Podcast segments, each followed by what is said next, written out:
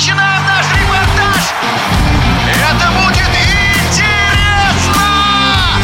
Программа о главных спортивных событиях. Спортивный интерес.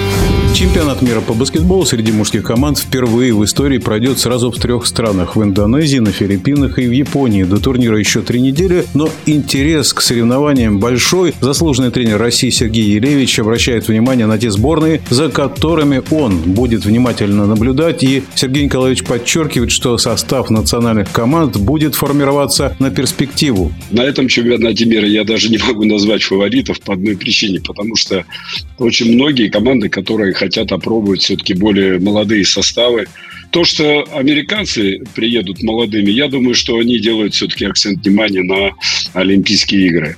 По остальным сборным мы увидим очень э, хорошие команды, как Аргентина, как э, Италия, как э, Турция, как Греция, как Франция, как Испания, которые тоже являются одними из фаворитов. И поэтому называть такого лидера 여러 но мне очень трудно. Я забыл еще про команду Словении, где будет играть Дончич, и львиная доля очков, которые приносит он в копилку этой сборной, я думаю, что она тоже будет влиять на большие результаты.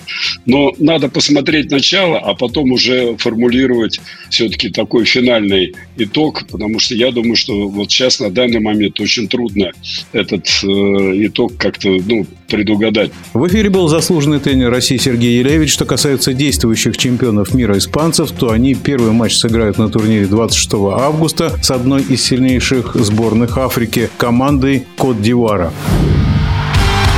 Спортивный интерес.